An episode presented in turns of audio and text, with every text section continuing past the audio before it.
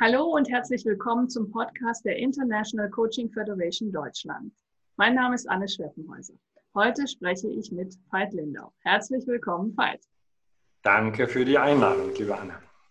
Veit Lindau, du verstehst dich selbst als liebevoller Cultural Provokateur, achtsamer Business Punk und Freigeist. Du giltst im deutschsprachigen Raum als Experte für integrale Selbstverwirklichung von Menschen.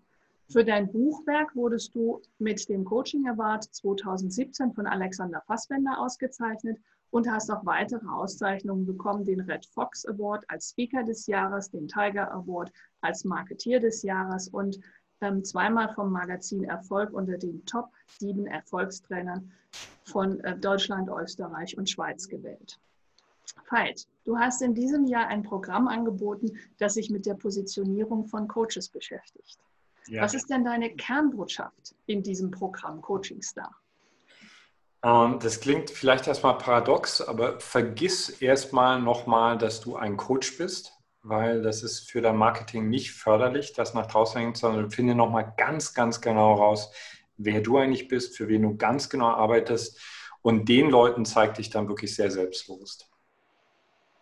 Und das ist deine Kernbotschaft. Das ist äh, sehr zusammengedampft, die Kernbotschaft, ja. Mhm. Und äh, wenn du das so sagst, was ist denn für dich ein guter Coach? Ich glaube, darauf gibt es gar nicht wirklich die eine Antwort, weil äh, das ist für mich so eins der größten, größten Dilemmata an dem Begriff Coach. Ich glaube nämlich, dass, äh, dass wir für verschiedene Lebensphasen oder für verschiedene ähm, Problematiken sehr verschiedene Eigenschaften eines Coaches brauchen. Und wenn wir jetzt zehn Coaches nebeneinander stehen hatten, würden wir ja sehr, relativ schnell merken, selbst wenn die dieselbe Ausbildung haben, ticken die ganz anders. Der eine ist eher geduldiger, die andere gibt eher so diesen Kick in den Hintern.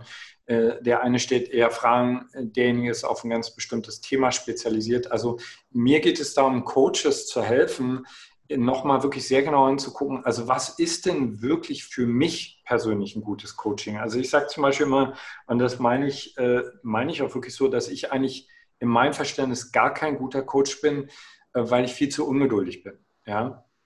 Aber es kommen viele Leute die, zu mir, die gerade von dieser Ungeduld profitieren wollen, die sich quasi diesen äh, Fahrtwind borgen wollen. Und dann gibt es aber auch wiederum Menschen, die sagen, nee, ich brauche jemanden, der mir zuhört, der mich ganz in Ruhe auf meine Antworten kommen lässt.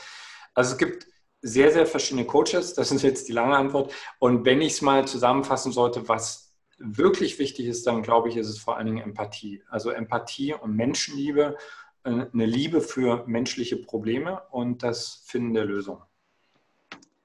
Ja, vielen herzlichen Dank. Ähm, und in der Diskussion um Coaching sind ja auch immer mal wieder so Qualitätsstandards und Ethikrichtlinien. Und ja. da sind jetzt eben in deiner Antwort waren auch schon so ein paar Andeutungen dafür drin. Was ist denn für dich aus deiner Sicht wichtig für Coaches und auch notwendig an Qualitätsstandards und Ethikrichtlinien? Na, mindestens eine richtig profunde Ausbildung. Ja. Also ich, äh, ich bin nicht der Meinung, dass es unbedingt eine äh, staatlich zertifizierte, ganz offiziell zertifizierte sein sollte, weil ich habe zum Beispiel sehr, sehr gute Coaching-Lehrer gehabt, die kein offizielles Zertifikat haben, aber du brauchst mindestens einmal eine richtig gute Ausbildung. Also das Problem heute sehe ich, dass der Begriff sehr inflationär gebraucht wird, äh, dass viele Menschen einen Crashkurs irgendwo machen und sich dann Coach nennen. Gute Ausbildung, Punkt Nummer eins. Und zweitens, du brauchst einen langen Atem. Also ich glaube, dass viele Menschen unterschätzen, was es bedeutet, sich, selbst wenn du super, super gut ausgebildet bist, auf diesem Markt da draußen zu behaupten. Mhm.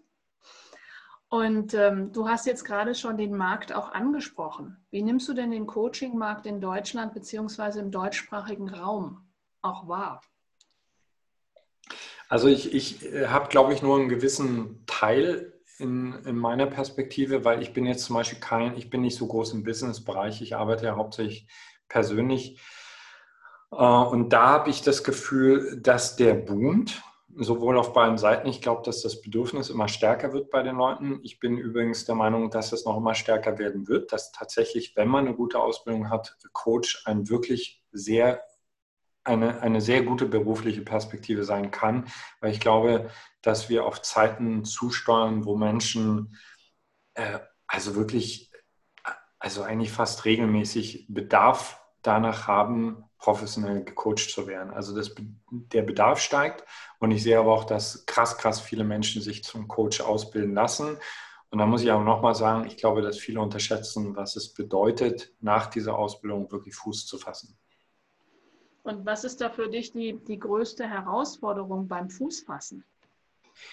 Ähm, verschiedene. Also erstmal, äh, ich glaube, oder das ist meine Erfahrung, dass viele Menschen, die Coaches werden, oft so ein, also schon mit sehr viel Herzblut dabei sind, also idealistisch und erstmal so eine Art von Ablehnung gegenüber Marketing haben. Und das ist auch verständlich, weil wir ja als Coaches eben kein Produkt haben, was wir einfach vor uns hinhalten können, was wir verkaufen können, sondern im Grunde genommen entsteht relativ schnell das Gefühl, ich muss mich verkaufen. Und da gibt es so wie so eine Ladehemmung bei sehr vielen, zum Teil wirklich sehr guten Coaches, ist meine Erfahrung. Und da eine positive Einstellung gegenüber Marketing zu entwickeln, auch zu verstehen, dass Marketing überhaupt nichts damit zu tun hat, sich zu verkaufen. Das ist ganz wichtig.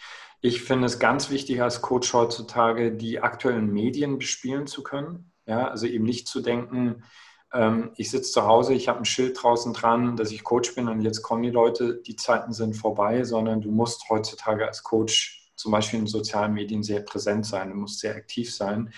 Ähm, du brauchst einen langen Atem, habe ich schon gesagt, und du solltest dich spezialisieren. Also du solltest etwas finden, was dich aus diesem riesigen Meer der Coaches hervorhebt, was dich eben nicht mehr zu einem Coach macht, sondern zu einer einzigartigen Persönlichkeit mit ganz bestimmten Spezialthemen.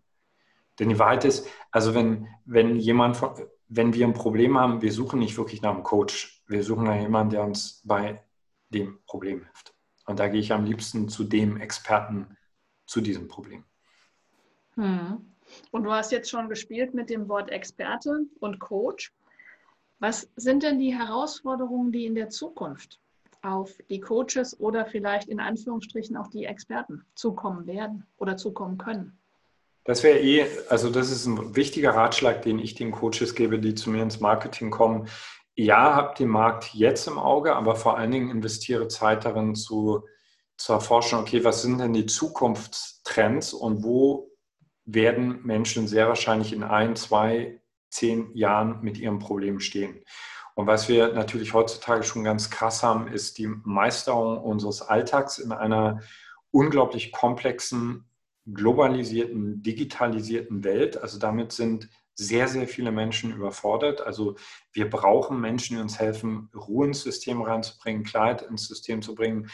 Ähm, wir brauchen auch Menschen, die uns immer wieder neu helfen, herauszufinden, was ist denn eigentlich meine berufliche Orientierung. Auch die Zeiten sind vorbei, wo Menschen sagen, ich habe jetzt einen Beruf und den habe ich 30, 40 Jahre. Ich glaube, wir, die meisten von uns haben wahrscheinlich jetzt schon mehrere Berufungen am Laufen und das wird noch mehr werden. Äh, dieses abgedroschene Wort Work-Life-Balance, also einen Weg zu finden, in dieser komplexen Welt äh, mein eigenes Leben überhaupt erstmal zu verstehen, zu verstehen, wo ich stehe und das zu meistern. Ja, also da gibt es unglaublich viel Bedarf. Einfach nur zuhören wird ein enormer Bedarf sein. Und das klingt so banal, aber das ist für mich eigentlich mit die höchste Kunst eines Coaches einfach nur zuhören. Da hat die ICF, also der Coachingverband, für den ich ja heute mit auch im Gespräch bin mit dir, eine Kernkompetenz danach benannt, aktiv ja. zuzuhören.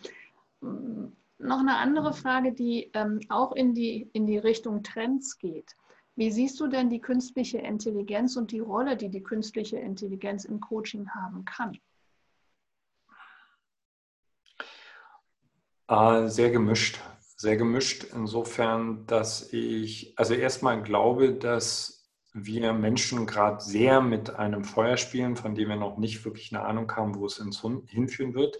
Und was mir als, und das sage ich sozusagen aus der Perspektive eines Coaches, was mir echt Sorgen macht, ist, dass ich sehe, dass wir als Menschheit eigentlich unsere eigenen Skills und Fähigkeiten noch gar nicht wirklich begriffen haben und jetzt bereit sind, äh, die nächste Generation Leben zu erschaffen, künstliche Intelligenz, die uns jetzt bereits in vielen Bereichen an Intelligenz tatsächlich überlegen ist.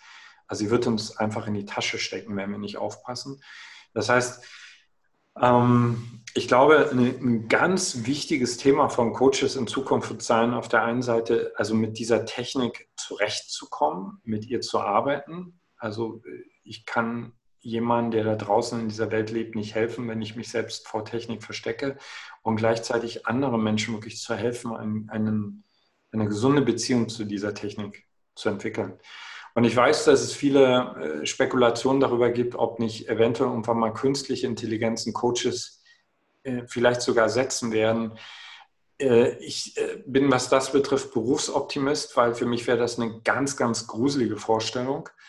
Ähm, ich hoffe sehr, dass es noch lange brauchen wird, dass Maschinen diesen Grad an Empathie und auch an Irrationalität aufbringen, den es meines Erachtens braucht, um ein anderes menschliches Wesen wirklich zu verstehen. Empathie hattest du eben ja schon genannt. Was meinst du mit der Irrationalität, die es braucht, um ein anderes menschliches Wesen zu verstehen? Genau.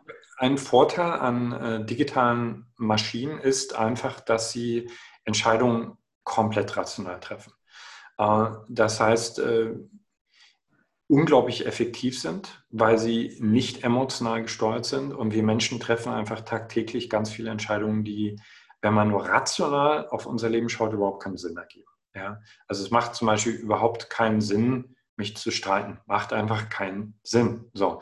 Und, und dennoch machen wir das. Und da gibt es ja viele Beispiele. Es macht keinen Sinn, mich in jemanden zu verlieben, äh, der mir beim ersten Date sagt, pass auf, äh, ich habe die Prognose Krebs und ich sterbe sehr wahrscheinlich im nächsten Jahr. Aber wir Menschen machen das und ich persönlich liebe uns Menschen auch dafür.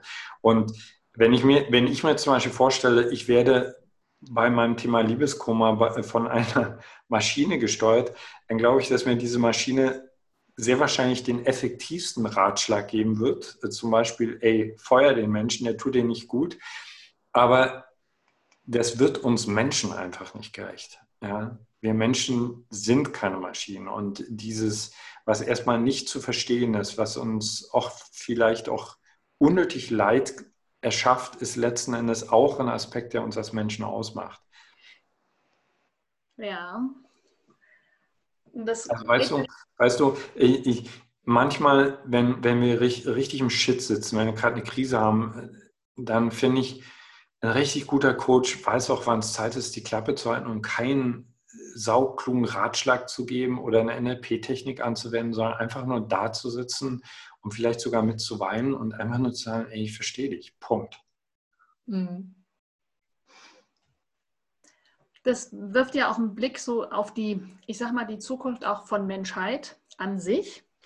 Und ich hätte da, also neben den, den, der Lust und dem Spaß, den ich jetzt noch hätte, weiter mit dir auch über diese grundsätzlich philosophischen Fragen zu philosophieren, nachzudenken, ähm, noch eine persönliche Frage, die auch so ein bisschen, was die Verbandslandschaft angeht. Was müsste denn für dich ein Coachingverband haben, dass du sagst, da wäre ich gerne Mitglied und da würde ich eintreten? Gäbe es da irgendwie Kriterien oder Facetten, die du da anlegen würdest? Also er müsste on top sein. On top heißt, was die aktuellen Entwicklungen betrifft. Mhm. Äh, er müsste agil sein, also äh, nicht bürokratisch, nicht starr. Er müsste mir die Möglichkeit geben, auf sehr viele verschiedene Arten und Weisen zu lernen, weil es gibt einfach extrem viele verschiedene Lerntypen. Ähm, und ich glaube, ich würde sehr viel Wert darauf legen, auf die Frage, wie kann mich dieser Coaching Verband nach meiner Ausbildung daran unterstützen, wirklich Fuß zu fassen, weil ich, ich glaube, daran sind wir uns einig, äh, der eigentliche Spaß oder die eigentliche Herausforderung beginnt eben erst danach. Ja? Und Menschen auszubilden ist eine Sache, gut auszubilden, das ist schon mal eine Kunst, aber zu sagen, okay, ich helfe dir danach wirklich auch in diesem, ja, mittlerweile kann man fast sagen, Haifischbecken, äh, deinen Platz zu finden. Das klingt jetzt vielleicht martialisch, aber man muss sich schon auch auf eine gesunde Art und Weise durchsetzen. Darauf würde ich sehr viel Wert legen. Hm. Spaß ja. und Lust. Spaß und Lust. Also Saft, weißt du. Äh, für mich hat, äh, und damit meine ich jetzt nicht Eulenverband, aber Verband, äh, der hat erstmal vom Wort her was Abschreckendes. Ich hatte, ich, ich liebe Tribes, also ich liebe einfach Bewegungen, die bewegt sind. Ja. Ich werde das dann einfach mal so, diese Idee auch mitnehmen in ähm, den Verband Und ähm, gibt es noch was, was du denkst, was noch wichtig wäre, ähm, an die Coaches zu richten, als Message, als Botschaft, ähm, die dieses, diesen Podcast hören werden, so etwa Ende August? Gibt es mhm. da noch was? Also erstmal Glückwunsch dazu, dass du den Ruf hast, mit Menschen zu arbeiten. Ich finde, das ist Gnade. Ich finde, das ist so, äh, so ein schöner Beruf. Also anderen Menschen überhaupt zuhören zu dürfen, ja, während sie ihre Probleme vor uns ausbreiten und dann gemeinsam mit ihnen Lösungen zu finden, ist einfach großartig. Ähm, bitte, bitte äh, entwickle einen langen Atem habe ich jetzt, sage ich jetzt zum dritten Mal, aber es ist mir wirklich wichtig, weil ich werde zum Beispiel manchmal gefragt, was ist dein Erfolgsgeheimnis? Also im Grunde genommen ist ganz simpel, ich bin immer dran geblieben. So, also ich bin nicht talentierter etc., ich bin aber einfach immer dran geblieben. Und die Menschen da draußen nehmen wahr, wenn jemand dran bleibt. Ja, das wissen die auch zu schätzen. Und investiere bitte Zeit in ein Marketing, was dich herausholt aus dem Begriff Coach. Ja, also ich übertreibe jetzt mal ein bisschen, aber Coach ist mittlerweile fast so ein Allgemeinbegriff wie Mann oder wie Frau. Also gefühlt, äh, wenn du in bestimmten Szenen unterwegs bist und du gehst essen, sitzen bei acht Leuten drei, vier Coaches mit am Tisch. Und damit will ich jetzt gar nicht Angst machen, sondern ich will nur darauf hinweisen, Coach ist kein Begriff, mit dem man gutes Marketing machen kann, weil der A so anonym ist und B, weil es äh, tatsächlich eine Menge graue und schwarze Schafe gibt, weil vielleicht schon mal jemand beim blöden Coach war, sondern äh, investiere Zeit herauszufinden, also worin dein einzigartiges Coaching besteht und aber auch was deine einzigartige Persönlichkeit ist, weil letzten Endes, wenn ein Mensch ein echtes Problem hat, was ihm wirklich unter der Haut brennt, ähm, ja, wir suchen jemanden, der kompetent ist, wir suchen aber auch jemanden, mit dem wir als Mensch in Resonanz treten können. Und dafür liebe ich zum Beispiel die sozialen Medien, weil sie helfen uns als Coaches, äh, damit zu spielen. Wir können unsere Professionalität zeigen, wir können Expertise zeigen, wir können aber eben auch Menschen daran teilhaben lassen, wer wir als Menschen sind, was unsere Probleme sind, was uns bewegt. Und das halte ich für ein gutes, erfolgreiches Marketing für sehr wichtig. Vielen herzlichen Dank. Und ich nehme natürlich an, dass sich die Zuhörer auch das eine oder andere, was du gesagt hast, zu Herzen nehmen. Ich danke dir ganz herzlich für die Zeit und deine Einsichten und deine Einschätzung. Und wenn unsere Zuhörerinnen und Zuhörer mehr über dich und deine Arbeit erfahren möchten, dann finden sie das unter www.veitlindau.com oder auch www.homodea.com. Exakt. Exakt. Vielen, vielen Dank. Und ähm, ich denke, wir begegnen uns an der einen oder anderen Stelle wieder. Dankeschön.